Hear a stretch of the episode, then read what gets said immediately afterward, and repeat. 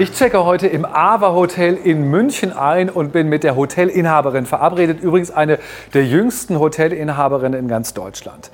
Dieses Vier-Sterne-Boutique-Hotel wurde vor zwei Jahren eröffnet und alleine das ist schon eine Geschichte wert. Aber jetzt kommt's. Anita, die Hotelinhaberin, studiert nebenberuflich an der FOM Wirtschaftspsychologie auf Master. Wow, was für eine Herausforderung. Und ich bin mir sicher, hätte sie damals gewusst, dass sie mit der Hoteleröffnung direkt in eine Pandemie hereinschlittert, na, sie hätte sich das wahrscheinlich überlegt. Zeit für ein Gespräch über Krisenmanagement und Mut mit Anita Wandinger. Ich habe eben, als ich eingecheckt habe, habe ich die Behauptung aufgestellt, hättest du damals gewusst, dass du sozusagen mit der Hoteleröffnung direkt in eine Pandemie äh, schlitterst, hättest du es wahrscheinlich nicht getan oder hättest es verlegt, also den Zeitpunkt verlegt. Ist das so? Stimmt diese Behauptung überhaupt? Ähm, nee, als ich das Hotel übernommen habe, war noch nicht so der Art in, in Sicht. Und ja, es war eine Chance und ich wollte sie auf jeden Fall ergreifen und habe mir jetzt nicht gedacht, also man geht dann nicht davon aus, oh, was könnte jetzt alles schief gehen, sondern ich habe eigentlich eher so gedacht, okay, wie sieht mein Alltag dann aus? Was sind denn so die täglichen Probleme im Hotel, also die normalen? Und ja, aber jetzt machen wir es mal der Reihe nach. So eine Hoteleröffnung ist an sich ja schon eine große Herausforderung und macht sich nicht nebenbei. Also das ist eine Herausforderung. Und dann studierst du ja berufsbegleitend an der Form auf Master auch noch Wirtschaftspsychologie. Das ist die nächste Herausforderung. äh, liebst du die Herausforderung und suchst du sie aktiv? Ja, manchmal ist mir ein bisschen langweilig im Leben, dann suche ich so? mir wieder irgendwas. Ähm, nee, es kam eigentlich so ein bisschen zufällig. Ich hatte einen ganz normalen Job, damals in München in einem Hotel und da habe ich den Master eben dazu gemacht. Das war auch super entspannt, weil als Angestellter hat man eben seine, was auch immer, 30, 40 Stunden. Man geht dann heim, Kopf aus. Ähm, das heißt, da hatte ich noch genug Energie fürs Studium und dann kam eben so die Hotelchance dazwischen. Ähm, weißt du selber noch, wie du zur Form gekommen bist eigentlich? Äh, ja, es hat mir jemand äh, im Bekanntenkreis erzählt, dass er da anfängt. Der hat damals, ich glaube, Gesundheitsmanagement oder so. Und der ist ähm, technischer Assistent im OP. Und da dachte ich mir, okay, wow, und du willst jetzt noch studieren, noch obendrein, weil die haben ja natürlich, so wie bei uns, also eher noch längere Schichten sogar. Dann dachte ich mir, okay, also es muss ja dann ganz schön gut sein, wenn er das so sich traut. Und dann war ich auf einem Infoabend da und hat mir halt auch, also da gab es so eine Probevorlesung oder sowas und es hat mir sehr imponiert. Es war sehr umfangreich und es war halt schon sehr, also vom, vom Wissensstand ist halt schon sehr modern auch dort. Das hat mir dann gut gefallen. Und das mit den Empfehlungen, das ist wohl der häufigste Weg, wie dann eben Leute eben auch neu an die Form gekommen sind, weil sie natürlich irgendwie da quasi die, die, ja, die erste Hand haben. Ne? Die Leute, die irgendwie wirklich berichten können, äh, wie es abläuft und eben auch ihre Begeisterung weitergeben können. Anita, wie schwierig oder wie leicht ist es eigentlich, das Studium mit dem normalen Leben, also mit dem Beruf und der Familie miteinander in Einklang zu bringen? Ja, bei mir war es jetzt ja so, ich hatte immer Donnerstag, Freitagabend und einen Samstag oder jeden zweiten Samstag. Das heißt, samstags geht ja eh immer. Ich hatte einen Bürojob, das heißt, ich hatte immer frei. Und Donnerstag, Freitagabend, ja, muss ich dann von der Arbeit her immer sagen, ja, da kann ich nicht länger bleiben, da muss ich halt pünktlich um 17.30 Uhr los. Ich hatte es nicht weit.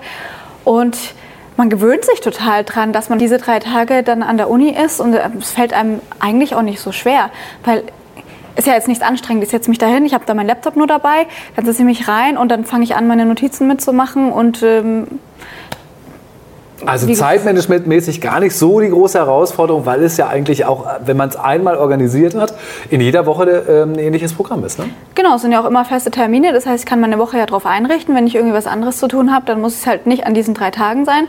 Wie gesagt, zwei Samstage hat man dann auch frei, wenn man irgendwie mal shoppen gehen will oder so. Ähm, das ist, lässt sich wunderbar eingliedern. Und wenn man dann so eine Prüfungsphase hat, klar, dann muss ich mir ja eh mehr Zeit irgendwie rausnehmen. Ich habe es dann immer so gemacht, dass ich dann gerne meinen Urlaub da oder einen Tag Urlaub dann da mal noch mal reingeschoben habe. Ist leider so, dass man während der Uni nicht seine fünf Wochen Urlaub komplett verballern kann, sondern muss man halt irgendwie clever sich einrichten. Oder beziehungsweise war es mir so lieber, dass ich weniger Stress dann einfach habe. Es gibt sicherlich auch andere, die lieber fünf Wochen äh, irgendwie wohin reisen und dann für die Prüfung abends lernen. Nun ist ein neues Hotel ja keine Behörde und äh, Punkt 17 Uhr fällt hier der Stift. Was ist denn passiert, wenn es noch äh, ganz kurz vor Feierabend, bevor du sozusagen zur Hochschule bist, äh, wenn noch irgendwas Aktuelles da reinkam? Musstest du dich dann entscheiden? Also das war schwer, weil wenn man der Chef ist oder die Chefin, kannst du ja nicht einfach gehen. Also kannst du ja nicht einfach sagen, ja, es tut mir jetzt leid, was auch immer jetzt gerade ist, aber ich bin zur Uni. Dann in dem Fall war es halt bei mir dann einfach so, dass halt dann die Uni leider drunter leiden musste. Man darf ja auch in andere Vorlesungen dann rein. Es gibt ja auch immer so einen Parallelkurs, wo man dann zum Beispiel nochmal das nachholen kann. Und ich muss auch sagen, es gibt ja eh alles online zum Nachlesen. Also wenn es jetzt nicht so oft vorkommt, ist das kein Problem, wenn man mal, also man kann sich das selber schon aneignen, ohne dass man dann total zurückgeworfen wird. Wichtiger Punkt. Hm. Wie ist es dir gelungen, den Fokus nicht zu verlieren? Oder worauf lag eigentlich immer der Fokus? Ich habe eben schon gesagt, wir haben drei Sachen. Wir haben das Studium, wir haben ähm, das Hotel und du bist verheiratet, hast eine Familie. Was war der Fokus und wie bist du drauf dran geblieben? Also bei mir äh, ist es immer so, je nach Lebensphase verlagert sich dieser Fokus so ein bisschen. Ich hatte vor dem Hotel sozusagen mehr den Fokus auf dem Master. Da war mein Job relativ leicht zu handeln. Ähm, und dann war ich ja schon relativ weit. Als das Hotel kam, hatte ich ja, glaube ich, nur noch so ein, zwei Fächer offen. Das schafft man. Also einfach irgendwie nebenbei äh, kriegt man schon hin. Und dann war erstmal Hotel, also 2019 war komplett Hotel. Ähm, dann kam jetzt Corona 2020. Das hat mir jetzt wieder so ein bisschen Zeit gegeben, wieder mehr auf den Master zu gucken, weil ich mich dann aus dem Hotel wieder mehr rausnehmen konnte. Ein wesentlicher Bestandteil bei der FOM ist ja der Theorie-Praxistransfer. Also zum einen sind die Lehrenden ganz nah eben an Unternehmen, am Management, an äh, der Praxis dran und zum anderen geht es tatsächlich um diesen Transfer. Das, was man äh, lernt, kann man eben auch direkt umsetzen. Wie hast du das umsetzen können in dem Aufbau deines Hotels? Also ich habe extra das Psychologiestudium gewählt, weil mich das ganze Thema Personal und so wahnsinnig interessiert. Generell Mitarbeiterführung, Mitarbeiterselektion. Es ist halt nicht mehr so wie früher, dass man jemanden da gegenüber sitzt und dann so aus dem Bauch raus nach Sympathie entscheidet, sondern es ist heutzutage einfach überall Personalmangel. Und ähm, deswegen wollte ich da nochmal den Fokus und natürlich ist auch mit Gästen, ist ja dasselbe Spiel, wenn ich einen Beschwerdegast habe, ähm, kann ich jetzt entweder dazu machen und ihm praktisch vor den Kopf stoßen oder ich äh, kann mich darauf einlassen auf die Situation und habe auch ziemlich viel mitgenommen aus dem Uni-Stoff äh, in meinen Alltag tatsächlich. Also es hilft wahnsinnig. Also im Vergleich zu meinem Bachelor war das jetzt noch mal viel mehr, weil das passt einfach zu meinem Beruf, dieses psychologische und man arbeitet mit Menschen. Mein Bachelor war halt mehr so strategisch und das war jetzt wirklich so auf dieses interaktive und Kommunikationsmethoden und so weiter. Und äh, doch, und was ich übrigens auch ganz spannend fand, ist, dass ja auch die anderen Mitstudierenden dann aus dem Beruf erzählen. Das motiviert, da motiviert man sich und unterstützt sich auch ein bisschen. Anita, war Krisenmanagement eigentlich auch Bestandteil, zufälliger Bestandteil des Studiums? Ja, auf jeden Fall. Also Change Management natürlich.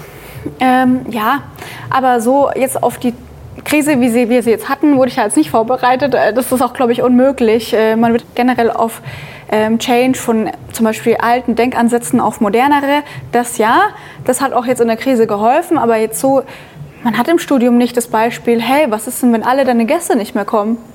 Also, oder wenn du ein Jahr deine Mitarbeiter nicht gesehen hast, das äh, konnte man nicht vorhersehen, dass sowas mal sein wird.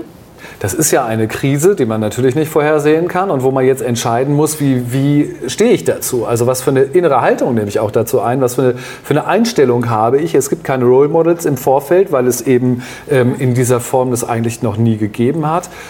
Wie, welche Einstellung hattest du? Am Anfang hat die sich verändert? Also mein erstes Problem war, meinen Mitarbeitern mitzuteilen, dass wir die jetzt nicht mehr reinholen, dass sie auf Kurzarbeit müssen. Das fand ich so es war so ein bisschen wie so eine Watschen, weil jetzt hast du die Leute endlich im Boot, die, du, die können jetzt mal was nach sechs Monaten, es lief gut und dann sagst du denen so, ich weiß auch nicht, ob wir uns äh, jetzt die nächsten Wochen wieder sehen. das, das war extrem unangenehm.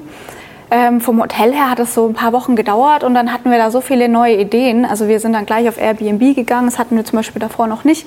Ähm, Richtung Longstay, Richtung Leute, die wirklich so apartmentmäßig länger im Hotel wohnen möchten.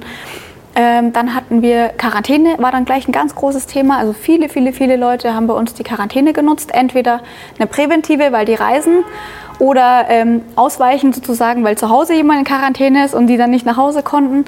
Oder auch wirklich die Corona-Gäste, wobei wir das ganz selten hatten. Jetzt springst du aber sozusagen schon über einen wichtigen Punkt, auf den ich noch mal hinaus möchte. Ähm, die Entscheidung, wir lassen das Hotel offen oder mhm. die Entscheidung, wir schließen das Hotel. Die Entscheidung mhm. hättest du ja auch gehabt. Ja, es waren, glaube ich, nicht? nur Geschäftsreisende Innerlich? erlaubt. Und ähm, also die Entscheidung war eigentlich ganz einfach. Wenn ich zumache, habe ich ja keine Einnahmen mehr. So einfach war die Rechnung? Ja, äh, weil ich selber, ich, also ich muss ja fürs Hotel arbeiten. was soll ich denn, soll ich zu Hause sitzen? Also das macht ja keinen Sinn. Weil ich selber bin ja sowieso jeden Tag da. Deswegen ähm, waren wir weiter buchbar, also wir waren geöffnet, aber es kam ja auch nichts rein, so wirklich. Von daher. Aber das wäre ja Quatsch gewesen, also zuzumachen, warum denn? Und wenn ich jetzt da noch im Monat 5000 Euro umsetze, dann habe ich die umgesetzt. Dann habe ich die. Auch für die Hochschule, auf die FOM war das natürlich eine spannende Zeit. Die musste auch sehr flexibel darauf reagieren. Wie hat dich diese Zeit an der FOM unterstützt? Wie hat dich die FOM, wie hat dich die Hochschule bzw. auch die Lehrenden unterstützen können über die Monate? Ich finde die Studienberatung super. Also die sind ja auch echt immer für einen da, wenn man irgendwie Fragen hat oder eben bei mir mit dem Urlaubssemester, da sind die zack, zack, ähm, gar kein Problem.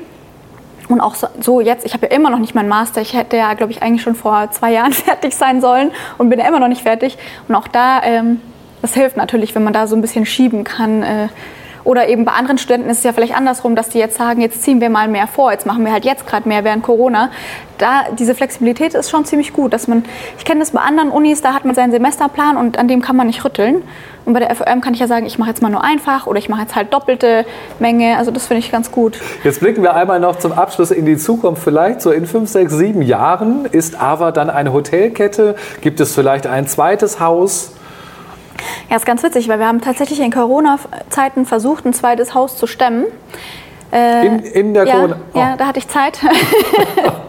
Und Mut. ja, äh, ich dachte mir, das ist vielleicht ein Vorteil, weil sich andere da nicht hintrauen. Und äh, für mich ist dieses ganze Corona-Thema was Absehbares. Ähm, irgendwann wird man damit leben müssen oder man wird eine Lösung finden. Und deswegen dachte ich, okay, why not? Ich habe jetzt Zeit, ein zweites Haus aufzubauen. Das hat dann aber wegen den Banken einfach nicht geklappt. Die hatten da nicht den Mut. Ähm, aber auf jeden Fall, also ich hätte total gerne mehrere Häuser in Aber. Uns fragen auch tatsächlich öfter Gäste, ja, haben Sie auch ein Hotel in Berlin oder so? leider nein, also es gibt leider nur dieses eine, aber es hätte so viele Vorteile auch für Mitarbeiter oder einfach generell. Ich kann es mir sehr gut vorstellen. Also ist das so ein bisschen der, der Plan für die Zukunft, ähm, zu expandieren? Ja, wenn es klappt schon. Dann sage ich nicht nein. Was für eine mutige Frau. Vielen Dank. Danke. Das war eine echte Mutmachergeschichte. Wir können alles schaffen. Wir müssen nur anfangen und dürfen nicht schon vor dem ersten Schritt stehen bleiben. Zeit für neue Ziele.